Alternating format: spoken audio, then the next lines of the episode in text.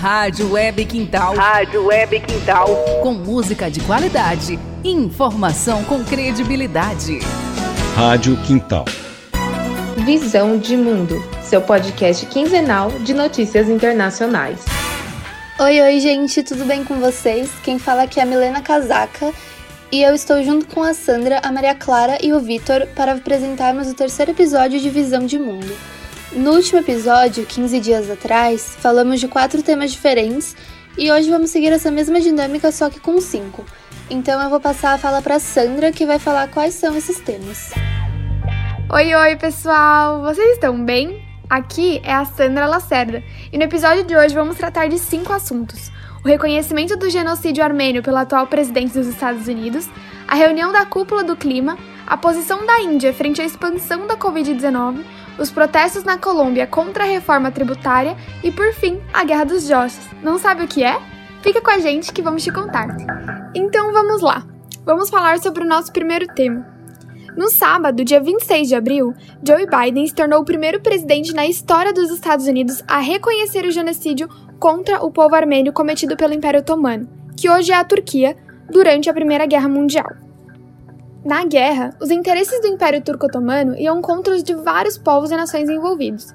Muitos combatentes armênios aliaram-se a outros povos contra os turcos, as autoridades turcas enxergaram isso como alta traição e usaram essa desculpa para instituir uma política sistemática de morte contra a população da Armênia. A Turquia reconhece um número de mortes por volta de 300 mil e 400 mil e sustenta que elas ocorreram no ambiente da guerra, quando armênios apoiavam a Rússia. Mas registros afirmam que nesse assassinato em massa, iniciado no dia 24 de abril de 1915, mais de um milhão e meio de armênios foram mortos. Relembrando os 106 anos do massacre, Biden afirmou que o objetivo do reconhecimento do genocídio não é apontar culpados, mas garantir que o que aconteceu jamais se repita. Ainda hoje, sem reconhecer o genocídio, a declaração do presidente incomodou o governo turco. Em resposta, os representantes do país afirmaram que o discurso de Biden foi uma decisão populista e aconselharam o presidente dos Estados Unidos a olhar para o seu próprio passado. Além disso, o ministro das Relações Exteriores da Turquia disse que o país não estava preocupado com qualquer decisão que Biden poderia tomar, mas admitiu que o governo turco não aceitaria bem o reconhecimento do genocídio.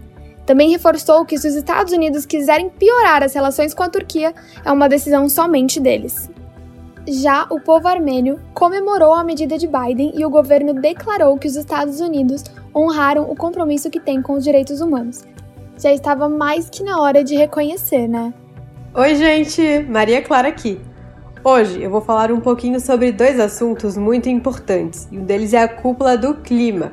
Eu sei que para muita gente falar sobre essa questão das mudanças climáticas talvez possa parecer algo chato e até cansativo, mas não se enganem não, tá? Elas interferem muito e diretamente nas nossas vidas. Mas então, a cúpula aconteceu neste mês de abril de forma virtual e foi organizada pelo presidente dos Estados Unidos, o Joe Biden que convidou 40 líderes mundiais para ouvir quais serão os planos que irão garantir o controle da temperatura do planeta. Agora eu vou comentar um pouco sobre os discursos dos três países que mais poluem no mundo e também o do Brasil. Vamos começar então pelos Estados Unidos. O presidente quer cortar pela metade a emissão de gases estufa até 2030, o ano que também vai marcar o fim dos objetivos do Acordo de Paris, aquele lá que o Donald Trump retirou dos Estados Unidos em 2020 mesmo o país sendo considerado o segundo que mais polui no mundo. Inclusive, muitos analistas da política internacional sugerem que esse encontro que o Biden organizou é mais como um cartão de visitas, uma forma de mostrar que ele está sim interessado em cumprir o que foi dito na época da sua eleição. E vamos lembrar que ela foi pautada em uma agenda ambiental. Mas até agora são só palavras, vamos ver se isso procede ao longo dos anos. Já o presidente chinês Xi Jinping falou que a China vai deixar de ser a nação que mais polui para ser a que atingirá a neutralidade de carbono até 2060 e que também concorda em ajudar países em desenvolvimento a mudarem para uma economia mais verde. E em relação à Índia, o primeiro-ministro indiano Narendra Modi lembrou que, mesmo com a pandemia, as mudanças climáticas não cessaram. Ele também atestou que a Índia está fazendo a sua parte e que as emissões de carbono são 60% menores que a média global.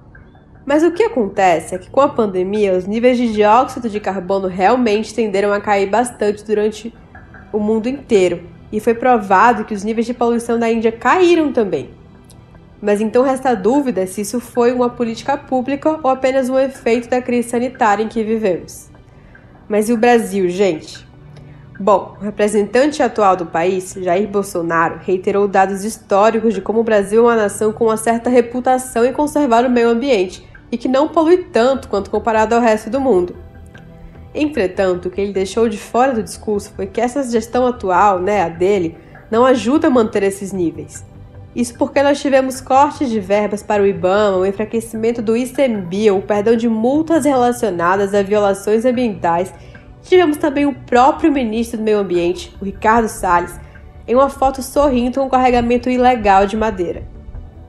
Lembrando também que Salles perdeu cerca de um bilhão de dólares para a comunidade internacional, alegando que esse dinheiro conseguiria salvar pelo menos uns 40% da Amazônia algo que o ministro do Meio Ambiente da Noruega respondeu muito bem, dizendo que, abre aspas, diminuir o desmatamento no curto prazo é uma questão de vontade política, não de falta de financiamento adiantado. Bom, vamos também lembrar que o Ricardo Salles desfez o comitê que cuidava do Fundo Amazônia, o responsável a receber doações da Noruega e da Alemanha, por exemplo, para proteger a maior floresta tropical do mundo, que é a nossa. Pois é, gente, falei um pouquinho do que aconteceu na cúpula e vale lembrar que a COP26 é em novembro deste ano, uma conferência organizada pela ONU que vai ocorrer em Glasgow, na Escócia, também para tratar das mudanças climáticas.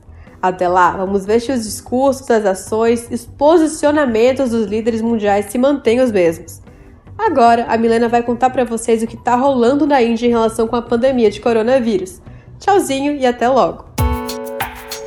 Oi, gente, é a Milena de novo. E depois da Maria ter falado sobre a importante reunião para discutir as questões climáticas do planeta, eu vou falar um pouco sobre a situação da Índia em meio à segunda onda da pandemia que eles enfrentam.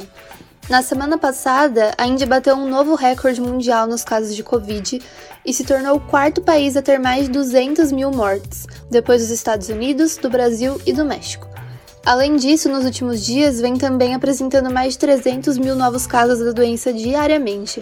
Sim, você ouviu isso mesmo: 300 mil novos casos por dia. Chocante, né? O país é o segundo maior do mundo em questão de população. Tem mais de 1,3 bilhão de habitantes e esse grande número possibilitou que a segunda onda se alastrasse rapidamente, o que representa uma ameaça global. Mas além disso, vocês sabem quais foram os outros fatores que colaboraram? Bom, eu vou falar alguns. A flexibilização das medidas restritivas após o governo declarar em março que a pandemia no país estava acabando devido à diminuição dos números de casos na época. Essa medida permitiu que festivais religiosos e comícios políticos voltassem a acontecer, e isso gerou grandes aglomerações. O colapso dos hospitais, com falta de remédios, leitos e oxigênio, que impediu o tratamento de muitas pessoas e acabou sobrecarregando os crematórios, que agora estão realizando cremações em massa para dar conta do número de corpos. São tantas essas cremações que a lenha desses locais acabou e as famílias estão tendo que levar o próprio combustível. E por último, a nova variante encontrada no país que pode ter contribuído também, mas ainda não há nada comprovado por meio de estudos. A Organização Mundial da Saúde classificou essa cepa como de interesse e não preocupante, como ocorreu com as variantes aqui do Brasil, a variante britânica e a sul-africana. Isso sugere que, apesar da maior taxa de crescimento dessa variante, ainda não se sabe se ela é mais letal e resistente às vacinas como essas outras. Vários países também se mobilizaram para ajudar a Índia. O Reino Unido, por exemplo, enviou 100 respiradores e 95 concentradores de oxigênio ao país, e os Estados Unidos enviou 100 milhões de dólares em ajuda. E agora eu vou voltar a fala para Maria, que vai nos falar um pouco sobre a reforma tributária na Colômbia então, o que você tem para falar disso pra gente? Vamos lá, imagina só. Você está em uma pandemia mundial e o seu país está atrasado na campanha de vacinação, registrando recordes cada vez maiores de infecções e mortes por dia. Ao mesmo tempo, a taxa de desemprego e a pobreza crescem juntos com a insatisfação popular pelo governo. E o presidente decide enviar então uma reforma tributária ao Congresso que piora ainda mais a situação do povo. Acharam que eu estava falando do Brasil? Parece. Mas não, gente, eu tô falando é da Colômbia. Neste mês, milhares de colombianos foram às ruas das principais cidades, como Medellín e Bogotá, para protestar e expressar indignação com a situação atual do país. Aqui quem fala de novo é a Maria Clara, e desde 2020, quando ouço falar em protestos, uma frase permanece na minha mente. Ela diz assim: Se o povo sai para a rua para protestar em meio a uma pandemia, é porque o vírus é menos perigoso que o governo. Gente, imagina a indignação, a raiva e o sentimento dentro dessas pessoas para que elas saiam das suas casas enquanto o país enfrenta o pior momento desde que a crise sanitária começou. Bom, o povo colombiano está insatisfeito com muitas coisas, mas a reforma foi o que incendiou o país. Para resumir, o sistema tributário trata basicamente dos impostos que são arrecadados e pagos pelos cidadãos. Ou seja, aqui no Brasil, temos o IPVA, o ICMS e o IPTU, que são exemplos dos impostos que nós pagamos para contribuir com o nosso sistema tributário. A questão é que o governo colombiano se endividou durante a pandemia e deseja cobrir esses gastos, arrecadando 23 trilhões de pesos colombianos, dos quais 73% vem de pessoas físicas, ou seja, cidadãos comuns, como trabalhadores e tudo mais. Lembrando que o desemprego da Colômbia hoje atinge uma marca de quase 20% e que o salário mínimo é em média uns 230 dólares. Outro fator de grande indignação foi o IVA, o um imposto de 19% em produtos de consumo básico, como serviços de água, luz, gás e também serviços funerários, por exemplo. Hoje morrem por dia cerca de 500 pessoas na Colômbia pelo coronavírus. Vários desses protestos foram pacíficos e outros nem tanto. No Twitter, colombianos destacaram o uso extremo da força policial, inclusive mortes de manifestantes. Bom, já falamos de coisas importantes, mas um tanto quanto sérias. E agora o Vitor vai informar a vocês de uma guerra, mas que de drástica não tem nada. Muito pelo contrário. Oi, ouvintes. É o Vitor de Godoy que tá falando. Então, todos vocês provavelmente conhecem ou já ouviram falar da Guerra do Vietnã, dos inúmeros conflitos que acontecem no, no Oriente Médio e outras brigas que rolam ao redor do globo. Mas, agora eu vou falar de uma das maiores guerras que aconteceu nos últimos tempos e que, impressionantemente, não teve quase nenhuma visibilidade pela mídia brasileira. Isso mesmo que você está pensando. A Guerra dos Joshes. Isso mesmo, uma briga entre pessoas chamadas Josh. é, bem, brincadeiras à parte, as meninas falaram de assuntos mais sérios. E o mundo em si tá muito sério. É sempre bom se contrair, né? Então, presta atenção que eu vou explicar o que aconteceu. Antes de tudo, há de se ter em mente que Josh não é um nome tão comum aqui no Brasil. Mas, lá nos Estados Unidos e no Canadá, é um nome muito comum. É como se fosse, sei lá, um João daqui, vai. E agora, vamos à história mesmo. Há um ano atrás, no dia 24 de abril de 2020, um menino chamado Josh criou um grupo com outras dezenas de pessoas também chamadas Josh no Facebook e mandou a seguinte mensagem: Aqui eu peço uma licencinha para fazer uma voz dramática porque eu acho que a situação merece e eu treinei uma semana para isso. Então, vamos lá. Vocês devem estar se perguntando: por que eu juntei todos vocês aqui hoje? Precisamente ao meio-dia do dia 24 de abril de 2021, me encontre nessa coordenada. E nós lutaremos. O vencedor ficará com o nome. Todos os outros terão que mudar de nome. Vocês têm um ano para se preparar. Boa sorte. Um ano se passou e eles se encontraram num parque em Lincoln, no estado de Nebraska, na região central dos Estados Unidos. Todos vestidos com suas fantasias de Jedi, guerreiros e super-heróis ou com uma camiseta escrita com seu nome, que obviamente é Josh. E, no fim, tivemos um vencedor. Após árduas batalhas com macarrões de piscina e Joaquim Poço, o jovem Josh Vinson Jr., de 5 anos, que é filho de outro Josh, venceu. Após o evento, o jornal canadense Global News entrevistou o menino que criou a Batalha de Josh.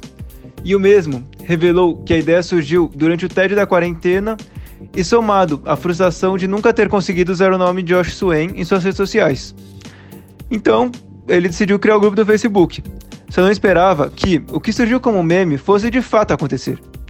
Fora isso, segundo a Fox News norte-americana, essa brincadeira conseguiu juntar 8.781 dólares que foram doados ao Hospital Infantil de Lincoln e os Joshes conseguiram juntar uma tonelada de alimentos não perecíveis, que foram doados ao Banco de Alimentos de Lincoln. Explicada essa grande guerra que aconteceu, encerramos nosso programa de hoje. Espero que tenham gostado desse episódio e que se atentem aos assuntos mais sérios. Seja essa questão da Índia, que também passa por um momento muito difícil com a Covid. Não, não é só o Brasil que está passando por maus bocados. Fiquem em casa, por favor. A essa questão do clima, já que todos sabemos que o clima e o meio ambiente são as coisas mais importantes do planeta e devem ser preservados, ao fato do Biden ter assumido o genocídio realizado pelos turcos, o que eu considero um grande passo para a política externa, pois nenhum genocídio deve ser esquecido e muito menos devemos ignorá-los, e, como o próprio presidente estadunidense disse, o mais importante de reconhecer isso é que sirva de lição para não se repetir nunca também há esses protestos que estão acontecendo no nosso vizinho. Por mais que a situação não seja das melhores, a população não pode ficar calada e aceitar tudo que é imposto. E, por fim, que tenham se divertido com a Guerra dos Joshes, que, por mais que tenha surgido como um meme, se tornou algo real e foi muito divertido. Além de ter ajudado muitas pessoas com as doações. Já disse e repito, o mundo está muito sério e precisamos de um pouco de diversão, não é mesmo? Bem, Encerro por aqui e encontro vocês daqui 15 dias em mais um programa Visão de Mundo, seu podcast quinzenal de notícias internacionais. Visão de Mundo, seu podcast quinzenal de notícias internacionais.